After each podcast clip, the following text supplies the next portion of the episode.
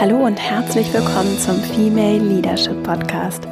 Mein Name ist Vera Marie Strauch und ich bin Host hier im Podcast, in dem es darum geht, dass du deinen authentischen Stil findest im Job und auch im Leben. Und wir begeben uns hier gemeinsam in Interviews und in Solo-Folgen auf die Reise nach, ja, nach Fragen des modernen Arbeitens und Lebens und auch moderner Führung und Selbstverantwortung. Und in der heutigen Folge habe ich ein sehr, sehr interessantes und informatives Interview mit Stefanie Schoss geführt, die zum einen mehrfache Unternehmensgründerin ist und heute auch operativ ihre eigenen Unternehmen führt oder einige der vielen Unternehmen, die sie gegründet hat und die außerdem an der RWTH in Aachen und auch an der Universität St. Gallen forscht und lehrt und vor allen Dingen mit dem Schwerpunkt Deep Level Diversity. Und bei Deep Level Diversity geht es darum, wie wir unter der Oberfläche von Alter, Geschlecht und Herkunft Menschen zusammenbringen können, die unter dieser Oberfläche vielfältig sind. Und was in Teams passiert, in denen echte Vielfalt herrscht, was die Herausforderungen sind, um so wirklich tief vielfältige Teams zusammenzustellen, was für Vorteile, für große, große Vorteile das haben kann, wenn das gelingt und was du ganz praktisch tun kannst, um wirklich diese echte Andersartigkeit zu leben. Für dich persönlich, aber auch äh, mit deinem Team und in deinem Unternehmen. Und Stefanie Schoss hat sehr offen erzählt, auch von ihrer eigenen spannenden Karriere, was sie, wie sie das persönlich alles unter einen Hut bringt, auch als Mutter und als Berufspilotin ihre eigene sehr vielseitige, moderne Karriere lebt. Und das ist ein wirklich sehr, sehr spannendes, interessantes Interview geworden und ich bitte an der einen oder anderen Stelle die nicht ganz perfekte Tonqualität zu entschuldigen. Es lohnt sich auf jeden Fall, dieses interessante Thema anzuhören. Es gibt viele praktische Tipps, Informationen und auch, sagen wir mal, so eine Bewusstseinserweiterung, mit der ich dir jetzt ganz, ganz viel Freude wünsche. Und dann legen wir direkt mal los.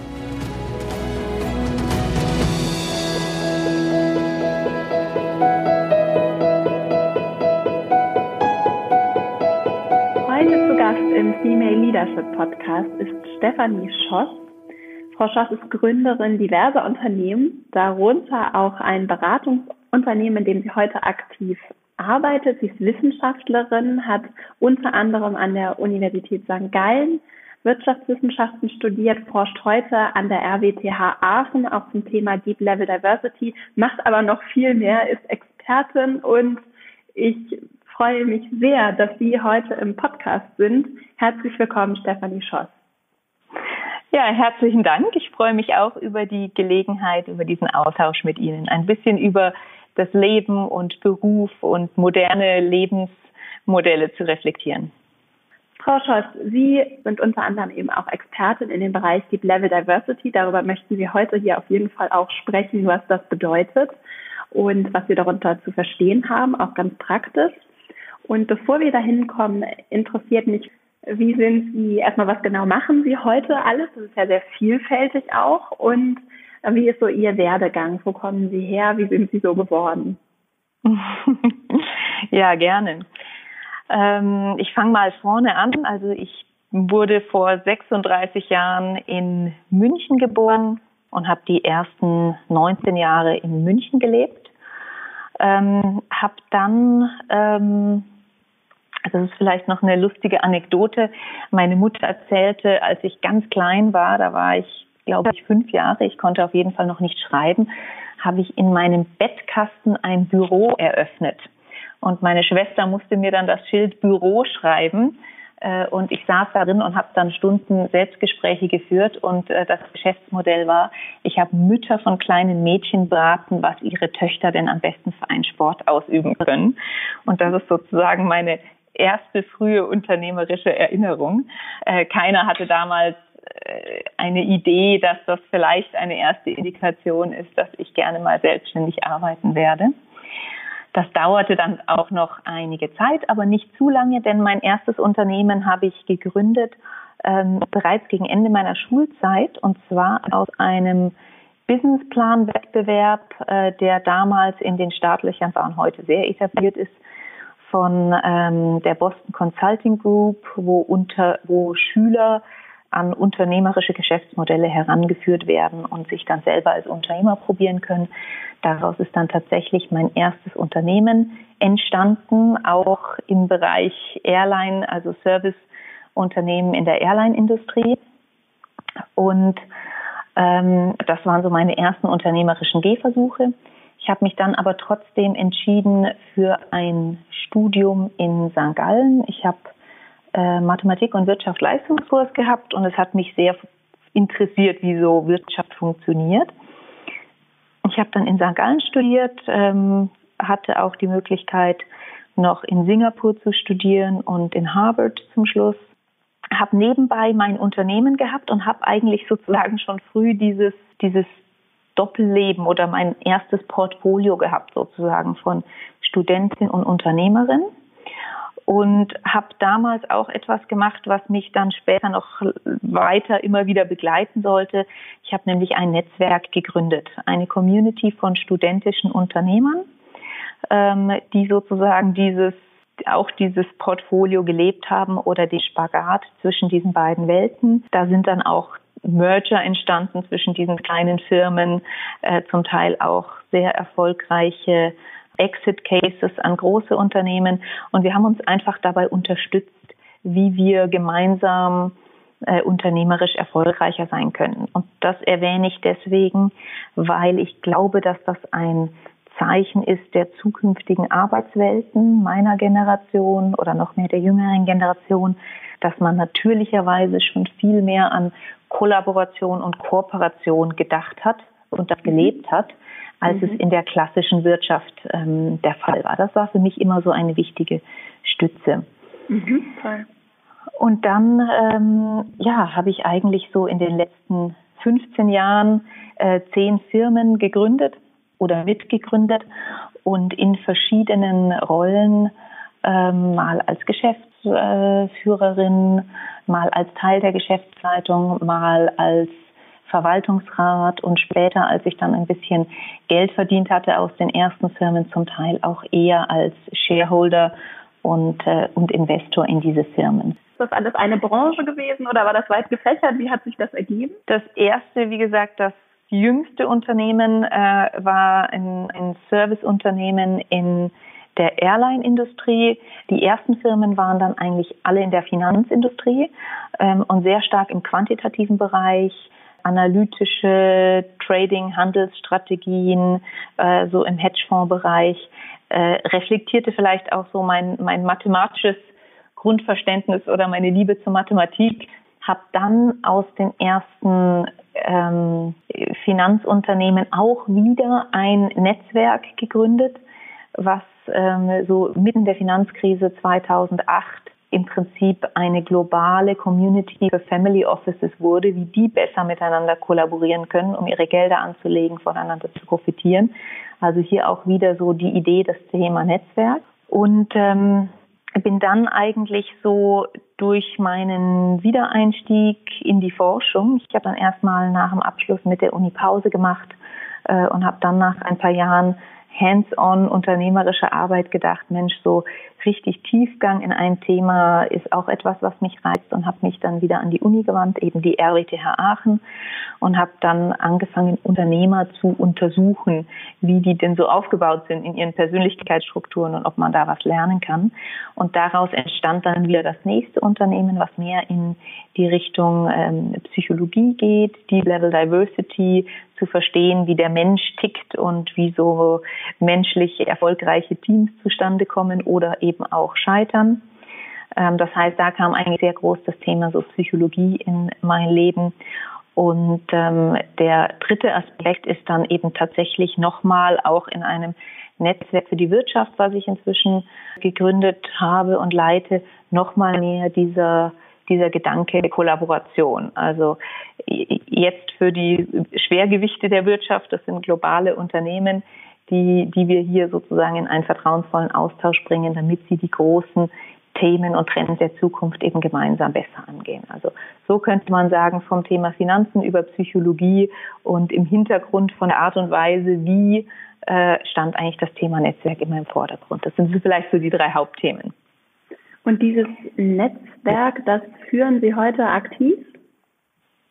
Genau, das äh, Netzwerk, das heißt Sea Talks Und das ist eine Community für die größten Multinational Companies, die ihr Headquarter in der Schweiz haben. Mhm. Ab äh, Januar 2019 expandieren wir das auch nach Deutschland.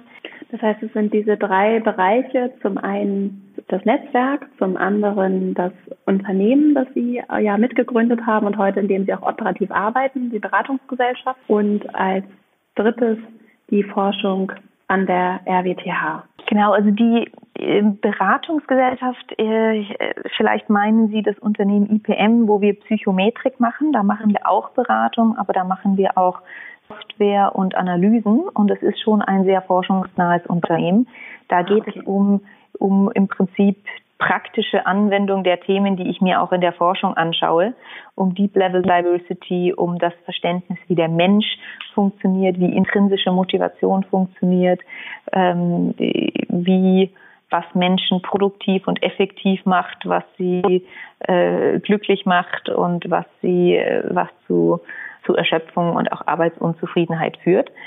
Und da gibt es einmal das Unternehmen IPM, was die Psychometrik im Prinzip in die Wirtschaft bringt, durch Beratung, durch Software.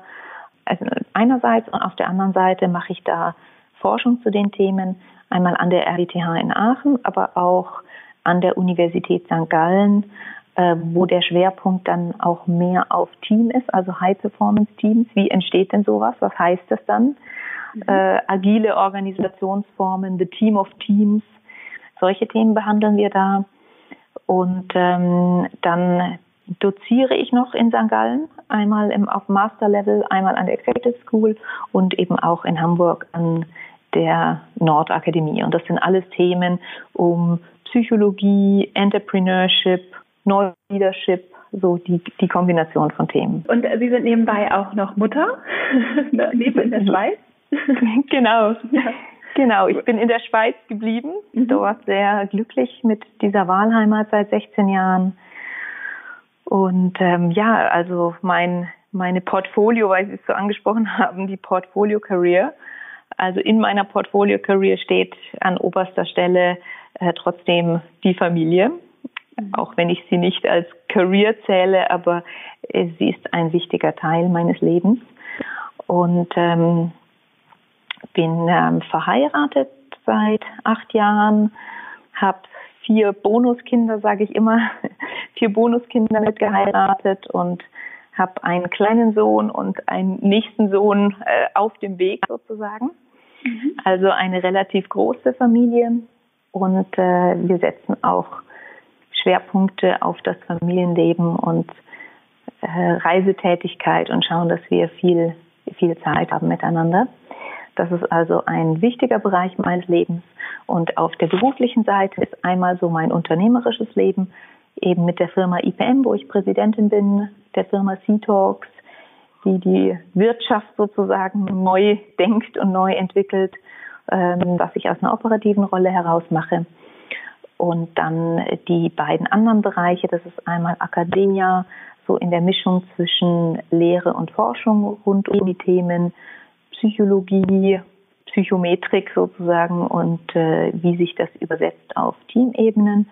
Und äh, der letzte Bereich ist ein lang gepflegtes Hobby, was ich zum Beruf gemacht habe, das, das Fliegen. Also ich arbeite als Pilotin in einer Business Aviation. Bevor wir jetzt äh, zu Ihrem Forschungsschwerpunkt kommen, den ich auch sehr spannend finde, wie äh, vereinbaren Sie all das in Ihrem Leben? Haben Sie Muster oder auch vielleicht Techniken entwickelt, mit denen Sie das ja und auch das gelebte Modell ja scheinbar schon seit der seit der Schulzeit ja schon oder wenigstens seit dem Studium gelebte Modell von viele Dinge zur gleichen Zeit zu vereinbaren, vielleicht auch miteinander zu verbinden haben Sie da Muster entwickelt im Laufe der Zeit, äh, die dazu führen, dass Sie das erfolgreich machen? Also zum einen glaube ich, ist das heute ein Trend und eine Möglichkeit, dass man das kann. Mhm. Also Portfolio Career ist etwas, was ein neues Wort ist, was es auch in der Generation unserer Eltern nicht gab. Ähm, also es besteht heute überhaupt die Möglichkeit, der Drang der äh, jüngeren Generation ist da, das zu tun. Ja. Ich muss aber auch sagen, es entspricht nicht jedem von seiner Persönlichkeit. Ich ja. habe viele Mitarbeiter, die das eine ganz tolle Option finden, die das ausprobieren, dann auch für zwei von meinen Firmen arbeiten und feststellen, das ist gar nichts für mich. Ich muss ja. mich äh, auf eine Firma konzentrieren, weil ich mich sonst nicht organisieren kann. Also das muss man für sich selber mal wirklich überprüfen. Äh, bin ich eher sozusagen ein Zehnkämpfer oder bin ich wirklich besser, wenn ich eine Disziplin habe? Und das sollte ganz ohne Wertung für, für sich selber beurteilt werden. Bloß weil es die Möglichkeit gibt, heißt es nicht, dass das zu einem äh, erfüllten, zufriedenen und produktiven Leben führt, das auch zu tun. Aber in meinem Fall, glaube ich, entspricht es sehr meiner Persönlichkeit, weil in meiner Persönlichkeit steckt so viel Neugier auf Neues das mhm. heißt, wenn die Dinge mal wirklich laufen, dann äh, bin ich gar nicht mehr die beste Person dafür. Dann langweile ich mich darin, dann fange ich an, Fehler zu machen. Ich bin auch immer nicht so gut in den Firmen. Ich bin so ein richtiger Frühphasenunternehmer.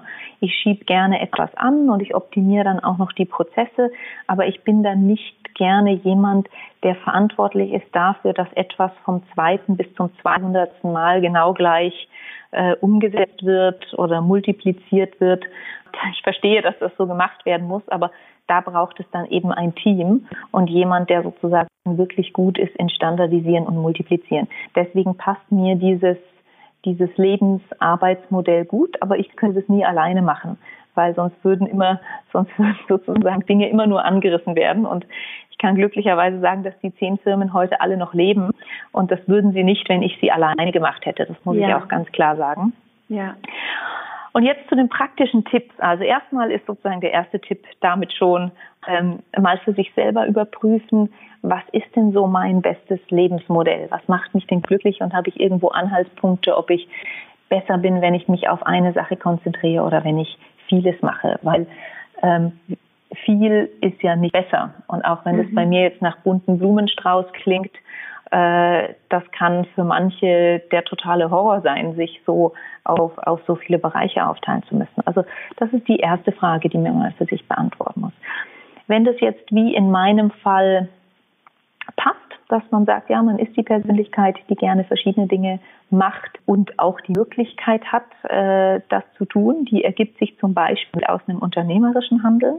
Ich könnte ja nicht so viele Dinge gleichzeitig machen als Angestellte, weil ähm, da habe ich ja per Definition von den vielen Dingen, die ich habe, überall 20, 30, maximal 50 Prozent meiner Zeit, die ich einsetzen kann. Und äh, so flexibel sind dann jetzt große Konzerne auch nicht, dass sie sagen, klar, hier 20 Prozent und bei der Konkurrenz noch 20 Prozent. Also so ein Modell lässt sich schon besser umsetzen, wenn man sich seine Beschäftigung selber baut, sein, sein Portfolio sozusagen selber erschafft, dann ist es sicher auch was, ich bin sehr stark sinngetrieben und purpose getrieben, frag mich doch immer wieder, für was will ich eigentlich meine Lebenszeit einsetzen, von der ja. keiner von uns weiß, wie begrenzt sie ist. Ja. Und das führt immer wieder zu einem Reflexionsprozess, eigentlich konstant der dann auch ein gewisses intrinsisches Rating vorgibt, was von den Dingen, die ich mache, für mich wirklich Sinn machen. Und da ist jetzt meine Hypothese, das erhöht dann den, die Energie und den Leverage. Man hat dann einfach die Energie dafür. Man kann dann auch nicht mehr unterscheiden, war der, kam der Gedanke jetzt in meinem Feierabend oder kam der zur Arbeitszeit, sondern es ist mehr der Flow heraus, aus dem man arbeitet. Ja, was braucht es sonst noch? Es braucht natürlich immer wieder Selbstmanagement-Skills, Time-Management. Es ist wirklich ein Leben wie zur Schulzeit oder zum Studium, wo man ständig mehr machen könnte, aber es auch kein Limit gibt und keinen Feierabend. Man muss das jeden Tag mit sich selber wieder vereinbaren. Mhm. Wie viel arbeite ich heute? Wie viel Familie mache ich? Wie viel Zeit nehme ich für mich? Das ist ein sehr direktes Leben. Das ist für manche sehr anstrengend und für manche äh, eine große Befreiung, aber es hat eine sehr hohe Selbstverantwortung. Ähm, was ich als Frau und Mutter immer mit meinen Freundinnen bespreche und denen auch empfehle, äh, holt euch Hilfe, wo ihr könnt. Wenn ihr Beruf leben wollt neben Familie, also Hilfe im Haushalt, Hilfe mit äh, Kinderbetreuung, es sei denn, man möchte das zu seinem Schwerpunkt machen, was ja auch total okay ist. Aber ich denke, wenn wir jetzt Frauen ansprechen, die Modelle suchen, wie sie es kombinieren können. Ich sage immer, jede, Hilf jede helfende Hand ist gut und keine Scheu davor. Es gibt dazu Stigmas in der Gesellschaft natürlich, die sagen, ach, kannst du nicht Kinder in die Welt setzen und dann äh, andere Leute zur Erziehung heranziehen. Und da bin ich sehr entspannt und ermutige auch alle. Man muss da ganz, ganz seinen eigenen Weg finden. Vor allem, wenn man mhm. Kinder hat, hat man immer die eine Hälfte der Leute, die das Modell, wie man es lebt, super finden und die anderen, die es absolut untragbar finden. Aber mhm. egal, wie man es macht. Yeah. Hilfe holen, auch, auch ein Netzwerk haben und andere Menschen auch abgeben können, ne? auch im Beruf abgeben können, habe ich ja gerade auch vorher schon rausgehört, das loslassen können dann auch und zu erkennen, jetzt äh, ist vielleicht jemand anderes tatsächlich auch in diesem Unternehmen oder an dieser Aufgabe an, an, an besserer Stelle eingesetzt, also das an meiner Stelle zu machen. Genau, genau. Das ist so der Übergang eigentlich von der es et etwas selber tun wollen versus dann andere befähigen, etwas mhm. zu tun. Also ich, der gute Unternehmer sollte eben am Unternehmen arbeiten und nicht im Unternehmen. Und wenn ich am Unternehmen arbeite, dann arbeite ich sozusagen an der Vision und an der Strategie des Unternehmens und muss mich darum kümmern, dass ich die besten Leute finde, dass ich deren Bedürfnisse verstehe, dass ich sie coache und so behandle, als ob sie schon ihr, ihr volles Potenzial wären, zu dem sie fähig sind. Das heißt, äh, es hat eigentlich zwei Aspekte. Der eine Aspekt ist, in den frühen Jahren will man auch von seinem eigenen Ego getrieben vielleicht seine Selbstwirksamkeit spüren. Und irgendwann, wenn man da mehr vom selber, vom Macher in den Leader und in die Coach-Rolle kommt, dann kriegt man einen anderen Leverage, weil dann sozusagen ja Menschen für die eigenen Ideen und äh, Visionen und Firmen arbeiten. Und da muss man dann sein Ego ein Stück zurücknehmen und den Erfolg teilen oder ihn ganz dem Team überlassen mhm. und mehr hinter den Leuten stehen und hinter der Organisation. Und das ist dann viel mehr Leadership und People Management und zu verstehen, was die Leute, die dann effektiv die Arbeit machen, wo dort der Schuh drückt, wie man die unterstützen kann und wie die wiederum in ihre beste Selbstwirksamkeit hineinkommen. Und da spielt ja die Vielfalt und die vor allen Dingen auch die tiefergehende Vielfalt der Leidenschaften, Fähigkeiten, dessen, was ich zur Verfügung habe in meinem Team, an das ich dann auch abgeben kann und das dann gemeinschaftlich diese Aufgaben, die ja sehr vielfältig auch sein können, innerhalb eines Unternehmens auch übernehmen können. Ne? Da spielt ja die Vielfalt eine große Rolle, richtig? Genau, genau. Da ist jetzt ein wunderbarer, eine wunderbare Überleitung zu, mein, zu meinem Lieblingsthema, zu einem der faszinierendsten Themen für mich überhaupt, was ich ja im gelebten Unternehmerleben in der Forschung und in der Lehre aus verschiedenen Perspektiven betrachte. Der Fachterminus dafür heißt Deep Level Diversity. Und äh, Diversity ist ja in aller Munde, wobei wir Diversity heute zumindest so populistisch relativ stark auf die Gender-Debatte äh, reduzieren. Und diese Kategorie von Diversity Gender, die würde man im Fachterminus ähm, Surface Level Diversity nennen, also Unterschiede in Oberflächenkriterien, die relativ leicht zu verstehen und zu erfassen sind für den Mensch. Die klassischen mhm. drei sind dort Alter, Geschlecht, Herkunft. Und äh, dort ist der größte Fokus auf, auf Gender Diversity, Frauenquote, diese Themen. Und das Pendant dazu ist Deep Level Diversity, alles, was man eigentlich auf den ersten Blick nicht sieht. Und mhm. da haben Sie ein paar Schlagworte dazu schon genannt. Das ist Persönlichkeit von Menschen, äh, das sind Unterschiede in Verhaltensweisen, in angelernten Verhaltensweisen, in intrinsischer Motivation, was die Leute bewegt, aber auch Werte und soziale Normen, Interaktionen, all diese Themen. Wir tun uns ja sogar bei Surface Level Diversity manchmal schon etwas schwer.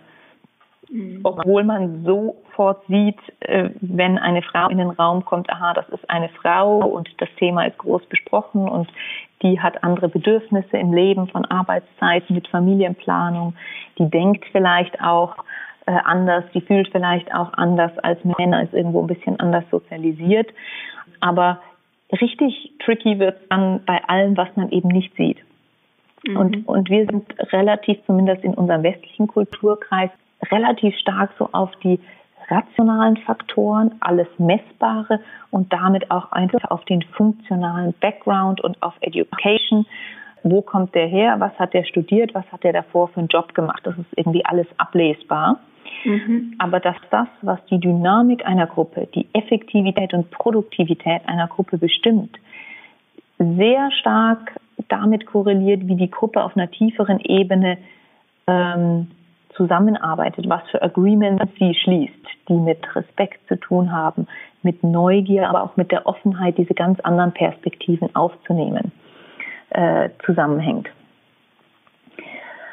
Und das ist eben, ja, das ist ein Thema, was mich sehr, sehr, sehr fasziniert. Wenn man sich mit diesem Thema beschäftigt, ist das positive Ergebnis daraus, dass man mehr Toleranz in eine Gruppe bringt und dass man mehr von mehr Synergien profitieren kann. Denn ein Team wird ja dadurch stärker, dass man unterschiedliche Perspektiven, Skills, Bedürfnisse, äh, Fähigkeiten einbringt und nicht, dass man die, die, das Profil von einer Person einfach multipliziert. Aber, yeah. ich muss auch sagen, ein ganz großes Aber, äh, das ist enorm schwierig und auf der Ebene Deep Level Diversity natürlich noch schwieriger, weil es ja mhm. nicht offen auf dem Tisch liegt. Und mhm. das heißt, der Default-Effekt ist erstmal, umso mehr Diversität einer Gruppe, desto schlechter wird sie in der Regel. Und sie wird erst dann besser, wenn diese Diversität verstanden wird und auch gemanagt werden kann. Also wenn man sozusagen erstmal einen Bewusstseinsprozess macht zusammen und wenn man dann lernt, damit umzugehen. Warum ist das so? Weil der Mensch ist eben so gebaut, dass er erstmal schaut, ist der andere ähnlich oder ist er anders? Ist er ein Freund oder ist er ein Feind? Und wenn ich eine Meinung äußere und jemand sich gegen meine Meinung stellt, dann wird in mir gleich ein, ein Alarmmechanismus aktiviert. Und schon schalte ich in einen ganz urprimitiven Modus, dass ich versuche, zu meinem Selbsterhalt zu bewerten, ob der andere oder ich recht haben. Und dann ist der Mensch mit seinem Ego ausgestattet, dass er sagt, naja, also sagen wir mal per Default, du hast recht, dann musst du diese Position jetzt irgendwo stärken in der Gruppe. Und schon habe ich eigentlich die fachliche Gruppendiskussion verlassen und mache ganz, kann mir selber unbewusst sein, Lobby in dieser Gruppe, dass meine Sicht auf die Welt doch die richtige ist. Und da kommen dann so Statements wie, also Entschuldigung mal, ihr, ihr, ihr versteht meine Denke, oder? Also ich komme jetzt hier mal von einem ganz klaren Ansatz, äh, da gibt es doch nichts zu diskutieren. Das sind alles Aussagen, die eigentlich nur sagen, wir wollen doch jetzt alle gleich werden. Wir wollen doch die gleiche Norm haben, wir wollen doch die, das gleiche Vorangehen haben, weil es mich elementar bedroht, dass jemand so anders ist als ich. Und das sind dann sozusagen die Effekte, die auftreten, die ganz, ganz viel Energie kosten, die ganz hohe persönliche Frustrationen auslösen und die einen ganz großen Teil meiner Arbeitszeit, meiner Produktivität eigentlich der Gruppe entziehen. Sogar ohne, dass es mir bewusst ist. Und die Frage ist jetzt so, also wie macht man es denn dann besser? Was ist denn dann eine Lösung dazu? Eine Lösung, wie man diese Deep Level Diversity in einer Gruppe verbessern kann, ist, dass man sie eben Schritt eins, ein Bewusstseinsprozess. Also wie bringe ich mal auf eine neutrale Weise in das Bewusstsein von allen, wie unterschiedlich wir wirklich sind. Und eben zum Beispiel äh, die Firma, die ich dazu gegründet habe, die IPM, hat ein beschäftigt sich ja mit Psychometrie und äh, da kann dann jeder an sich testen oder man kann das auch automatisch testen lassen aus der Schrift oder aus der Sprache äh, was sind denn eigentlich so meine tiefen Motivationen, meine emotionalen Grundbedürfnisse und dann drücken wir die aus in einem Farbencode. Das ist dann eben das gelbe Bedürfnis für die Zugehörigkeit, das grüne Bedürfnis für die Sicherheit, das rote für die Durchsetzungsfähigkeit. Und da gibt es glücklicherweise neben meiner Firma noch viele, viele, viele andere Firmen, die sowas anbieten. Und es ist nicht so wichtig, welches Instrument man nimmt, weil jedes Instrument erstmal diesen, diesen positiven Effekt hat. Es hilft der Gruppe zu verstehen, aha, wir sind alle so anders und unser Vorgehen, unser Acting und Thinking Style ist deswegen auch ganz anders. Und allein schon dadurch, dass man dann eine referenzierbare Sprache entwickelt, zum Beispiel wie ich es jetzt mit den Farben beschrieben habe, kann man das ganz neutral adressieren. Wenn also jemand mich das nächste Mal so angeht und sagt, äh, etwas, was sehr konträr ist zu meiner Meinung, dann kann ich total verstehen und das sogar referenzieren und sagen, hey, das ist super, dass du jetzt hier nochmal so deine ganz grüne Perspektive hineinbringst, die viel mehr auf Sicherheitsaspekte achtet. Meine rote Durchsetzungsperspektive, die war schon wieder drei Welten weiter. Ähm, jetzt können wir diese Dialektik ja diskutieren. Dann liegt sie offen auf den Tisch. Und das hilft mir zu verstehen, der wollte mich gar nicht angreifen, der wollte sein elementares Bedürfnis nach mehr Detaillierung und Sicherheit hier einfach äußern. Und gleichzeitig ist die ganze Gruppe jetzt informiert und der Prozess, der innerlich abläuft, ist damit auf den Tisch und transparent gemacht. Also das war der erste Schritt, Bewusstsein zu schaffen. Der erste Schritt, sozusagen Bewusstsein zu schaffen, da macht man mal wie eine Analyse und da gibt es praktischere und unpraktischere, um sich bewusst zu werden, ach Wahnsinn, der andere geht so anders an ein Thema heran, wie er es umsetzen würde, wie er denkt, was ihm dazu als erstes einfällt, wie ich. Ähm, und der zweite Schritt ist dann, was hat man denn für Tools, die einem im täglichen Leben dann tatsächlich helfen? Zum Beispiel diese Referenzsprache, die man dann auch kultivieren muss, die muss Teil der Kultur werden, dass man sagt, hey super, wir haben jetzt eine neue Aufgabe, zum Beispiel aktuell in meiner Firma, wir besprechen jetzt die Deutschland-Expansion. Und man kommt zu einem Brainstorming zusammen und sagt, wer denn jetzt welche Ideen dazu? Und dann kann man diese Ideen wieder mit den Bedürfnissen kombinieren. Und jemand sagt, na ja, wir müssen jetzt mal all unsere Kontakte angehen. Dann kann man sagen, das ist jetzt ein ganz gelbes Bedürfnis. Das ist super. Das gelbe Bedürfnis, wie wir diese Expansion machen, das haben wir jetzt abgedeckt.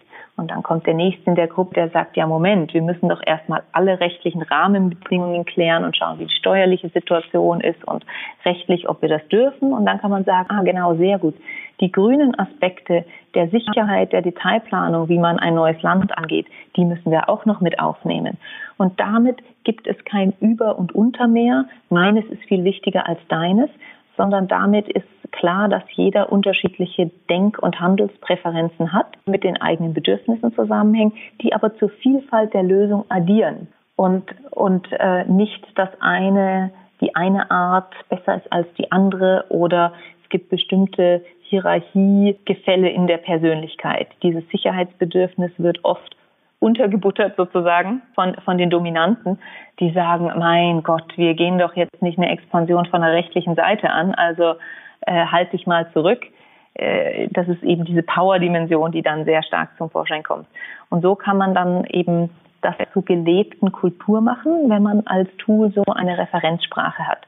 Wir haben neben einer Sprache, die wir dann tatsächlich oft mit Training auch in die Organisation bringen, auch noch Tools entwickelt, die das äh, also wirklich ähm, Software-Tools, die dann zum Beispiel auf einem Bild im Meetingraum visualisieren, ob das Team jetzt sehr homogen in eine Richtung unterwegs ist und nur an Wachstum, Erfolg, Ziele denkt oder ob sozusagen auch alle Aspekte berücksichtigt werden, ob auch irgendjemand ein bisschen grün, das heißt Sicherheit in die Diskussion einbringt, äh, äh so dass dieser Bewusstseinsprozess durch das Tool dann auch unterstützt ist und das Team die Diversität, die Synergien daraus tatsächlich leveraged und in ihre Entscheidungsprozesse, in ihre Umsetzungskonzepte einbeziehen kann. Das ist wie ein virtueller Coach, der dann sozusagen den Prozess unterstützt. Mal angenommen, mein Unternehmen ist noch nicht so weit und es gibt durchaus ja viele Unternehmen, die noch nicht so weit sind, sich auf der Ebene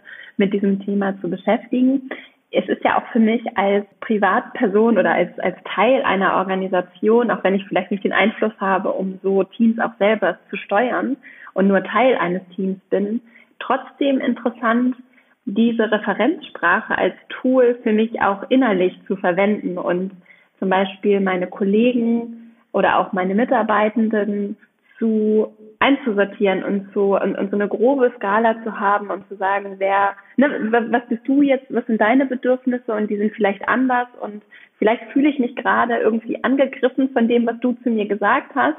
Ich verstehe aber, woher du kommst und dass du einfach eine andere Perspektive bringst. Also dieses Bewusstsein und auch die Tools können ja auch im, sagen wir mal, im kleineren Mikrokosmos der einzelnen Personen schon sehr hilfreich sein, richtig?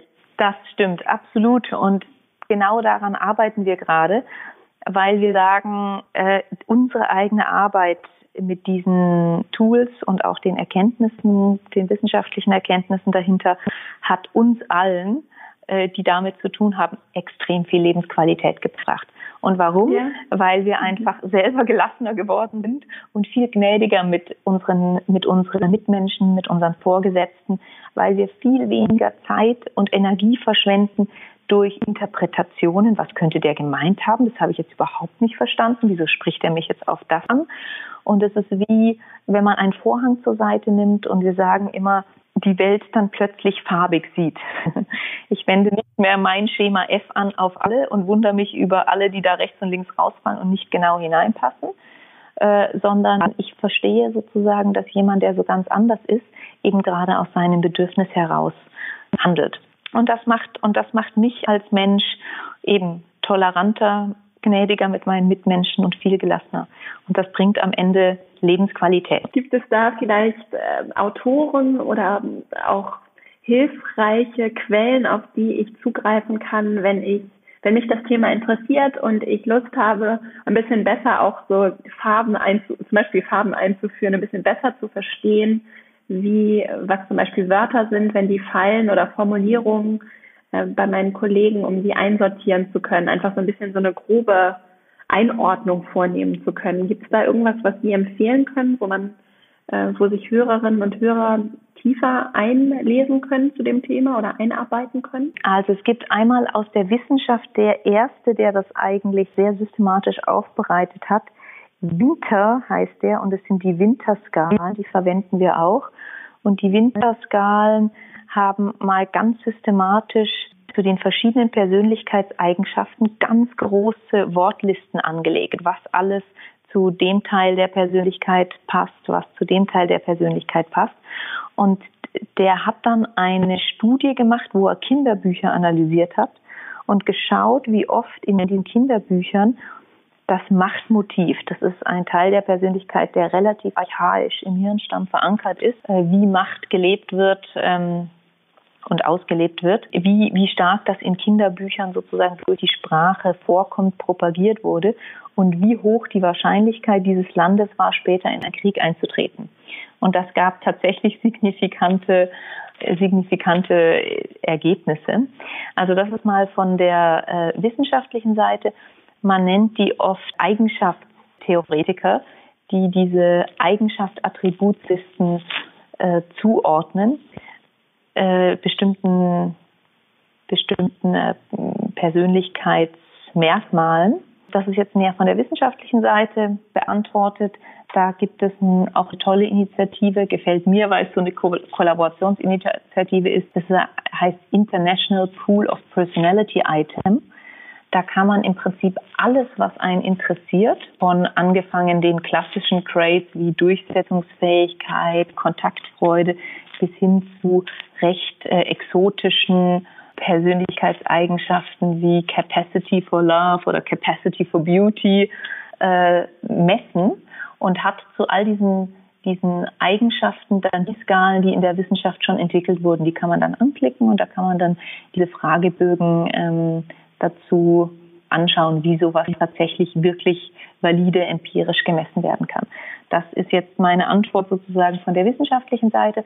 Und jetzt so als, als praktischer Ratgeber, wenn man das heute googelt, gibt es natürlich zehntausende hm, Persönlichkeitstests. Die Frage ist immer, was kann ich mit den Ergebnissen eben nachher machen? Es gibt einige Tests, äh, die sich auf auf so eine Farbkodierung dann spezialisieren als Referenzsprache hinterher. Das ist jetzt neben IPM, unserem eigenen Tool, zum Beispiel Insights, Discovery, HBDI.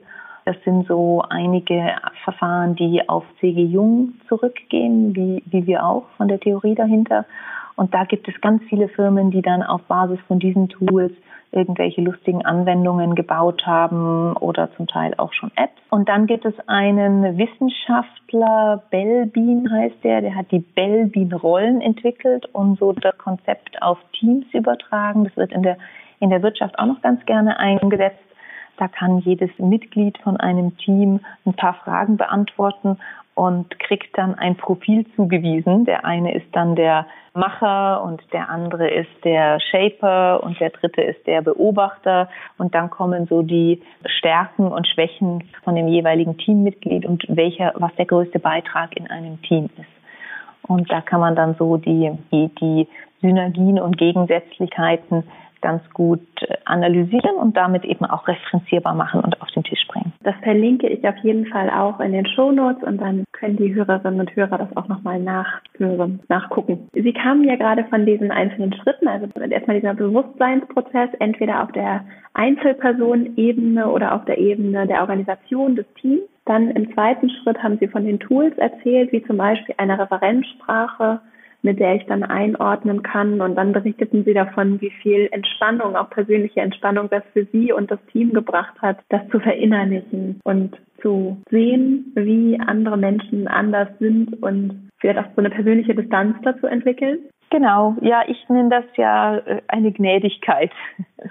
Man, man, man wird nicht mehr so getriggert von anderen mhm. Menschen und denkt, der verhält sich jetzt mir gegenüber blöd oder der hat was gegen mich, sondern man versteht viel mehr, dass der aus seinem Need heraus einfach handelt. Das, das könnte auch ja. mit Distanz, ja, Distanz zu individuellen Verhaltensweisen beschrieben werden, die aber nicht unbedingt Distanz schaffen im menschlichen Miteinander, sondern ja. mehr einfach Verständnis schaffen. Meine Beobachtung ist noch ganz interessant über die Jahre haben wir gesagt, dass es, es sind eigentlich vier Stufen, wie man sich diesem Thema annähert. Die erste Stufe ist Know, also Knowledge. Ich muss erstmal Wissen darüber erlangen. Wie sind andere anders? Wie kann ich das analysieren? Wie kann ich diese Andersartigkeit sichtbar machen?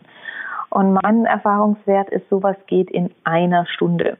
Das heißt, ich nehme mir ein Modell, einen Test, jeder füllt den aus, Vielleicht habe ich noch einen Coach, der uns das erklärt, der uns die verschiedenen Persönlichkeitsanteile erklärt.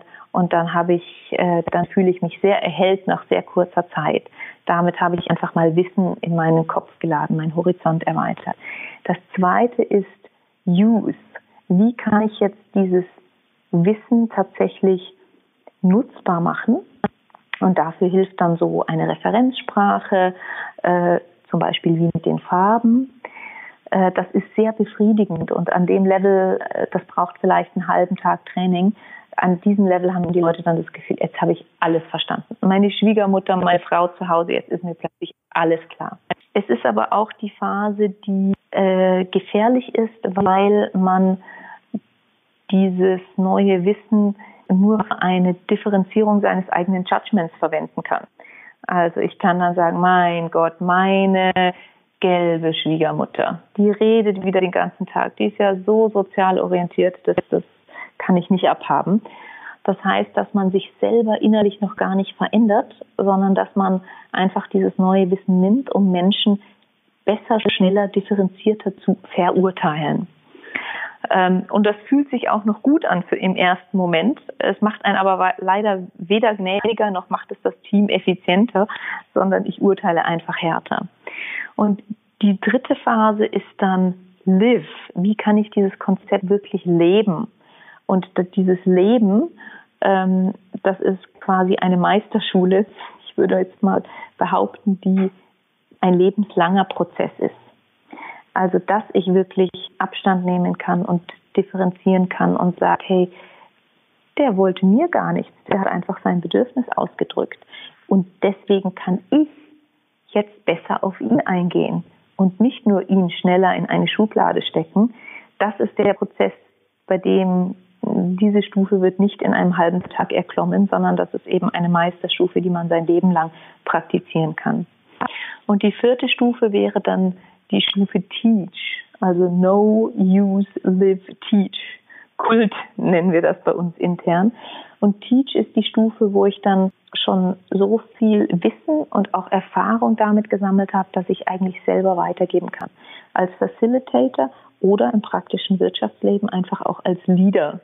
Ich sehe meine Menschen, meine Mitarbeiter in ihren verschiedenen Bedürfnissen und ich kann auf sie in ihrer speziellen Art eingehen. Ich kann sie sogar vielleicht ermutigen, diese Konzepte auch in ihre Teams wieder weiterzutragen, damit sie wieder bessere äh, Facilitator und Deep Level Diversity Masters sozusagen werden. Das ist vielleicht so eine, eine Logik, eine Heuristik, die man, an die man sich äh, halten kann. Würden Sie dann sagen, dass dieses Teach und auch dieses Grundverständnis, diese Offenheit und auch eine gewisse, eine gewisse Achtsamkeit oder Bewusstwerdung ein wichtiger oder vielleicht sogar unabdingbarer Bestandteil von guter Führung ist? Absolut, absolut. Ich war äh, letzte Woche auf der Alumni-Konferenz äh, an der Universität St. Gallen und einer der Referenten hat das sehr schön zusammengefasst und hat gesagt, die wichtigsten Skills für unsere Leader der Zukunft sind einerseits mehr Empathie und mehr Social Skills, weil das werden die Maschinen und die Algorithmen nicht so schnell machen und gleichzeitig mehr technisches Wissen. Also kurz gesagt, entwickelt eure äh, Empathie als Leader und entwickelt euer, eu, eure eigenen Programmierskills.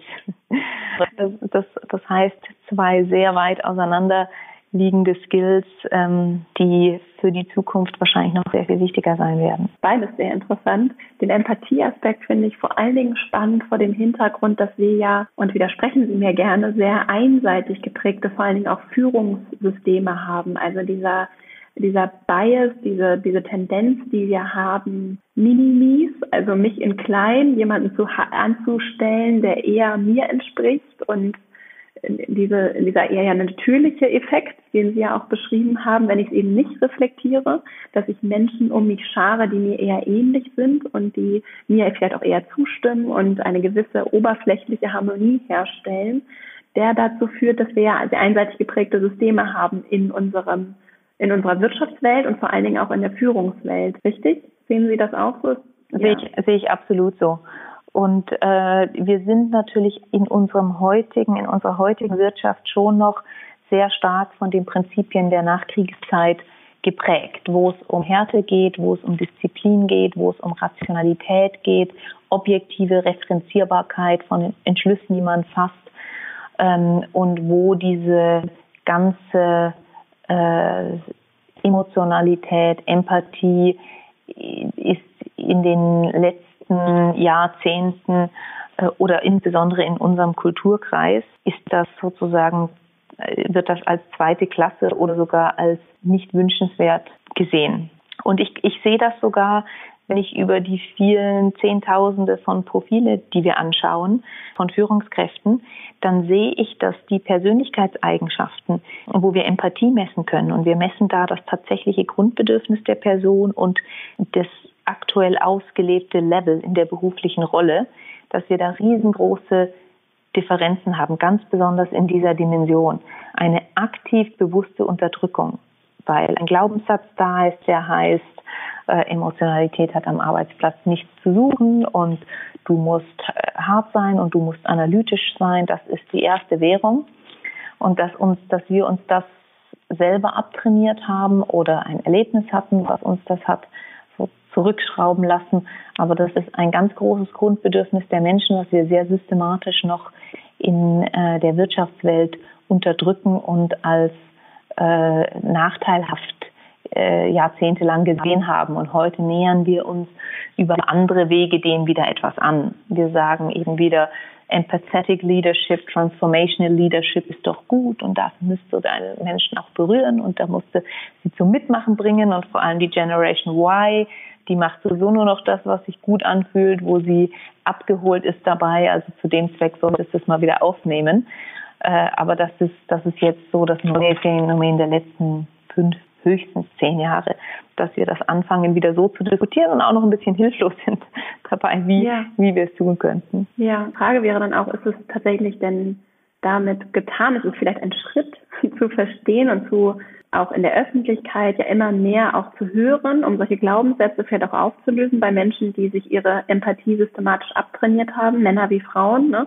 die, die das damit verknüpfen, dass es zu ihrer Rolle nicht passt, sich in andere auch hineinzufühlen.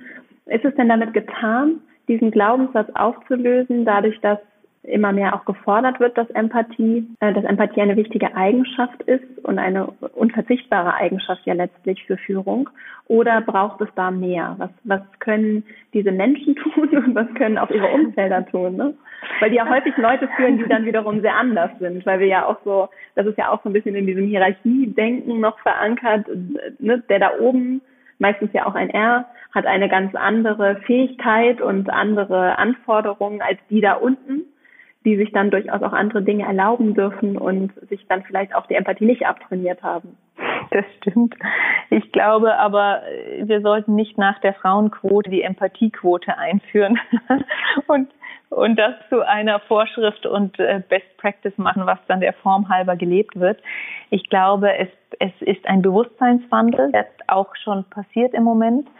Und äh, das effektivste, die effektivste Maßnahme sind einfach tolle Vorbilder. Und ich muss sagen, zum Glück sehe ich heute auch ganz tolle Vorbilder, die, die, die sehr holistisch als Menschen unterwegs sind, auch in sehr, sehr powervollen äh, Positionen. Und das berührt die Menschen und das beeindruckt die Menschen. Und äh, das hat oft viel damit zu tun, dass die Leute äh, sehr viele Reflexionsprozesse in ihrem Leben durchgemacht haben durch externe Umstände, irgendwelche Schocks, Trauma, die sie erlebt haben oder äh, durch einfach einen Selbstentwicklungsprozess. Und wenn wir mehr von diesen ja sehr reflektierten Menschen äh, in den Führungspositionen haben, dann findet dieser Wandel auch auf eine natürliche organische Weise statt.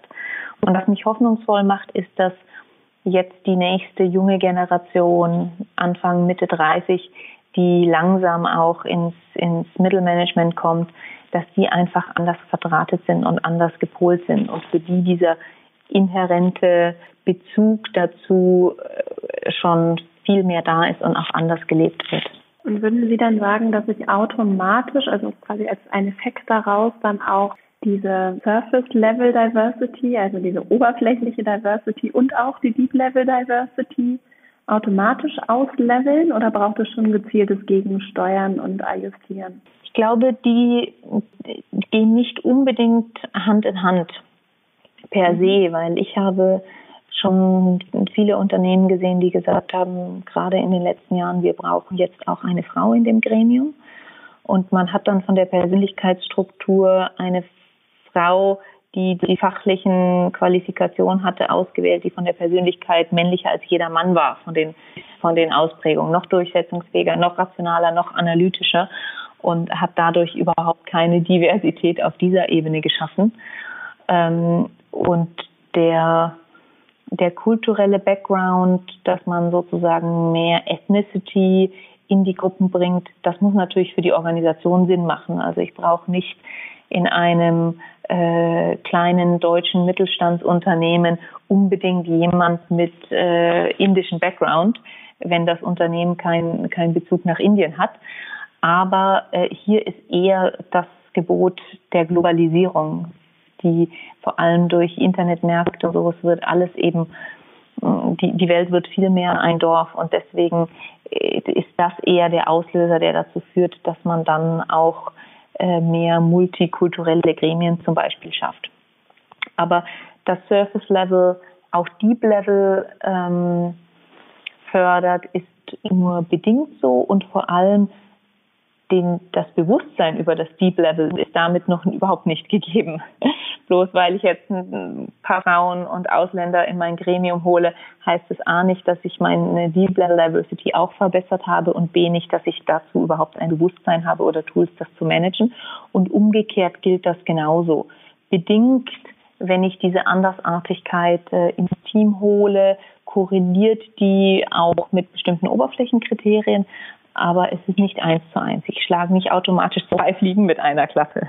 Sie haben ja auch äh, Unternehmerpersönlichkeiten oder Persönlichkeitsstrukturen sehr detailliert untersucht und gibt es Eigenschaften, die gar nicht mit, mit der Fähigkeit, erfolgreich zu führen, funktionieren? Oder kann eigentlich jeder mit jeder Persönlichkeitsstruktur erfolgreich Teams führen und Verantwortung übernehmen? Meine Erkenntnisse dazu sind die, erstens, ähm, Unternehmer sind zum Teil eher exzentrisch und haben sehr krasse, ausgeprägte Persönlichkeitsstrukturen, weil sie sich eben gegen ganz viele Hindernisse durchsetzen müssen und weil sie auch irgendwo auf Ideen kommen müssen, die nicht einfach auf der Straße liegen, sonst hätte es ja jeder schon gemacht. Es gibt ein paar Eigenschaften, die da dominant sind. Das ist zum Beispiel Need for Achievement.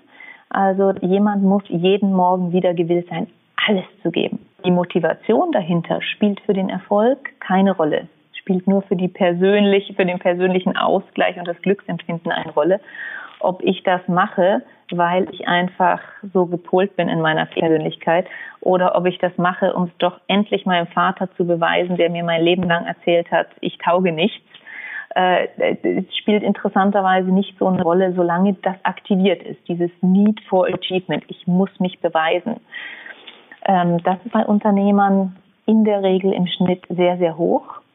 Bei den meisten Unternehmern nimmt es ab wenn Sie Ihr zweites Unternehmen gründen, wenn Sie vor allem einen signifikanten Lifestyle-Changing-Event hatten, ein Börsengang, ein, ein Exit jeglicher Art, plötzlich Geld haben, plötzlich sich ein anderes Leben leisten können, dann sind Sie nicht mehr bereit, sozusagen den, den, die Hand auf der heißen Herdplatte äh, zu haben. Aber das ist mal eine Grund-DNA-Struktur. Die zweite ist ähm, Self-Efficacy, habe ich bei Unternehmern oft festgestellt. Und Self-Efficacy heißt übersetzt der Glaube daran, dass etwas machbar ist und zwar durch mich. Also sowohl die Sache ist erreichbar, wie auch mein Zutun dafür ist relevant. Und das dritte ist Internal Locus of Control heißt der, der Fachbegriff dafür.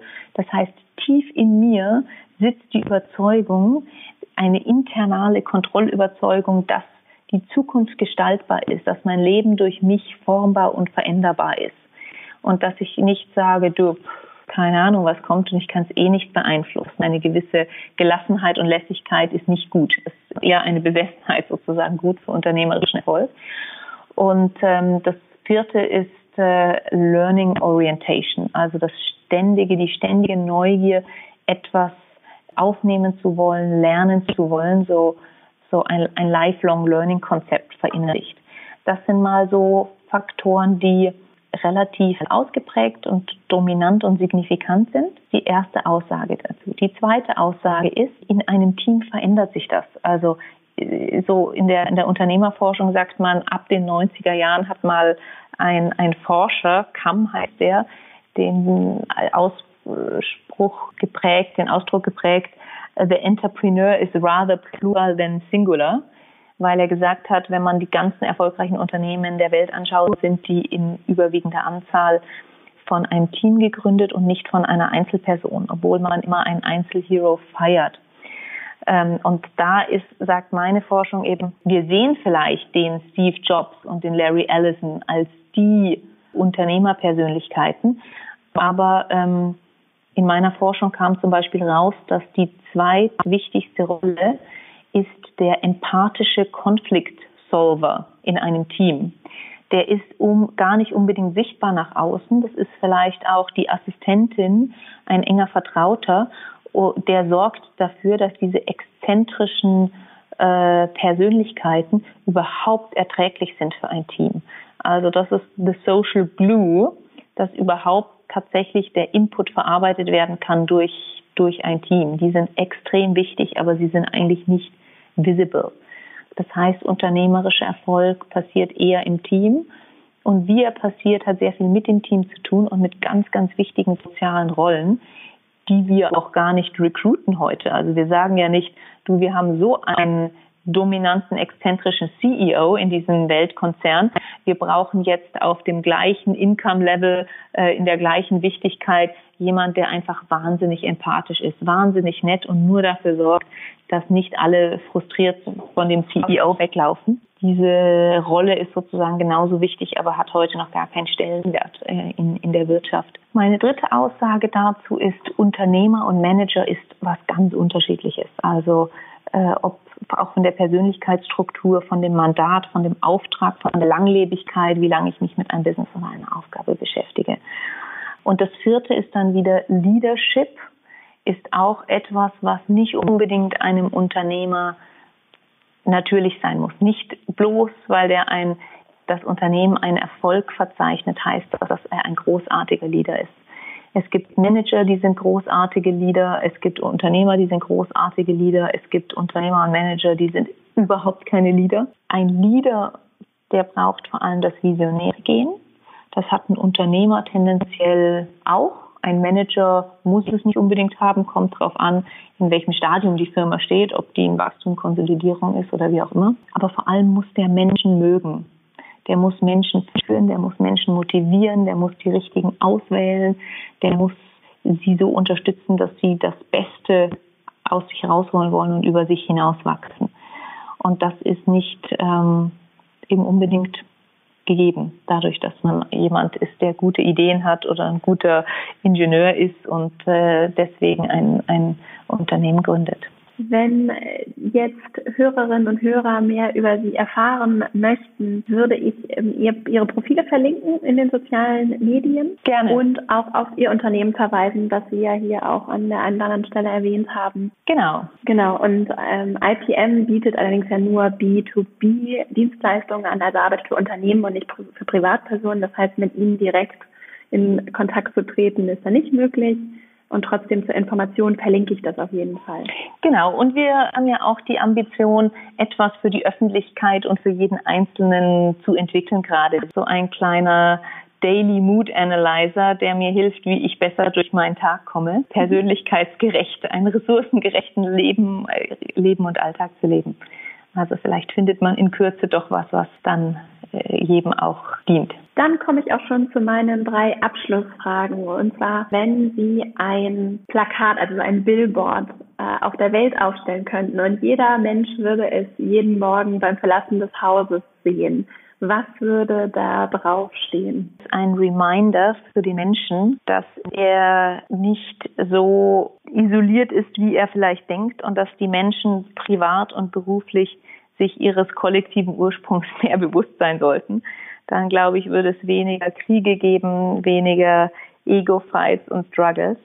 In C-Talks übersetze ich das ja. ja mit eben Shaping the Future Together, Collaborate More, aber auch auf der individuellen ja. Ebene diese, diese sozusagen vermeintliche Hyperindividualität, an die ich überhaupt nicht glaube, so zu überwinden wäre, glaube ich, dienlich für ja. die Welt, für den Planeten und auch für das Bewusstsein und das Empfinden des Einsamen, ein, Einzelnen. Sehr schön. Das habe ich gerade nämlich auch gedacht, als Sie davon sprachen, dass, äh, dass Lieder Menschen mögen müssen.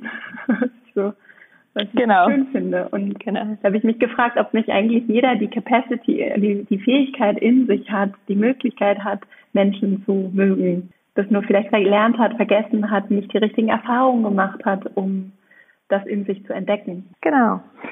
Mein Plakat ginge dann eben noch einen Schritt weiter Richtung sozusagen ein Reminder, dass wir alle auch Teil eines Kollektivs sind, dass es auch ein kollektives Bewusstsein gibt, äh, was ja. Äh, heute, heute für viele Menschen nicht zugänglich ist, woran sie gar nicht glauben und sie leben und kämpfen in ihrem Leben, als ob sie mit der anderen Menschheit überhaupt nichts zu tun hätten, außer sich selbst. Die zweite Frage. Haben Sie Buchempfehlungen, Filme, Zeitschriften, Dokumentationen, irgendwelche Tipps oder Dinge, die Sie persönlich inspiriert haben, entweder so grundsätzlich, sehr grundlegend oder auch in der jüngeren Vergangenheit irgendwas, was Sie so empfehlen würden, was Ihnen so spontan in den Sinn kommt, was Sie inspiriert und bereichert? Mhm. Also äh, ich überlege gerade über diese über zwei Bücher, die ich gerade lese. Das eine ist geht um Bewusstsein und kollektives Bewusstsein, was mich äh, aus der letzten Frage unschwer erkennbar interessiert. Äh, da ja. gibt es ein Buch, ein kleines Heftchen, das heißt Being Aware of Being Aware also das Bewusstsein über das mhm. Bewusstsein. Ähm, und das andere ist auch ein Buch, eine persönliche Lebensgeschichte, ähm, das heißt When Breath Becomes Air. äh, sind jetzt aber sehr persönliche Empfehlungen, keine, keine Fachbücher, sondern das ist mehr die mhm. Frage so, was passiert eigentlich am Ende eines Lebens, wo man dann vielleicht rückblickend Insights auf das ganze Leben bekommt äh, und damit mhm. auch sich damit auseinandersetzen kann, wie man ein gutes Leben leben kann, ein zufriedenes Leben im Hinblick auf den Fakt, den wir so oft ignorieren beim Leben. Irgendwann ist es sowieso vorbei. Yeah. Ähm, was, yeah. was heißt denn das für, für unser Leben miteinander heute? Klingt sehr spannend. Vielen Dank. Ich verlinke die beiden Bücher. Und die dritte Frage daran auch anknüpfend, weil Zeit eben auch so kostbar ist und unsere Aufmerksamkeit so ein hohes und auch nicht zu ersetzendes Gut ist, welchen Rat würden Sie sich selbst geben oder vielleicht auch Ihrem zehn Jahre jüngeren Ich geben mit der Erfahrung, die Sie heute haben, wenn Sie so zurückblicken? Was würden Sie sich selbst und auch anderen natürlich empfehlen? Was ich heute anders lebe als vor zehn Jahren und worüber ich sehr glücklich bin, ist, dass es eine Kategorie gibt, die heißt Me-Time. Und Me-Time besteht aus Zeit sogar ohne Familie und ohne Job und möglichst gedankenleer. Das heißt, äh, bei Sport, in der Natur oder in der Meditation Freiräume zu schaffen und die als genauso wichtig und bedeutend, sprich sich genauso wichtig und bedeutend äh, zu nehmen, wie alle Dringlichkeiten der äußeren Welt und alle Projekte, die so rufen. Und ich mache viele Zeiten innerhalb einer Woche, wo ich einfach in den Wald gehe, auf den Berg gehe, meine Gedanken reinige, ähm, mich hinsetze, so übers Leben nachdenke und einfach mal zu sich kommen, zu sich kommen, sich wieder selber spüren und vielleicht auch den Gedankenstrom mal unterbrechen. Und für alle Effizienzfreaks die positive Nachricht, äh, oft hat man dann die noch viel besseren Ideen, versteht Zusammenhänge noch mal ganz anders. Man tritt aus dem Hamsterrad raus. Also mein unbedingter Rat wäre, sich selber ernst zu nehmen und äh, sich genauso zu mögen oder so für sich selber zu sorgen wie für seinen besten Freund.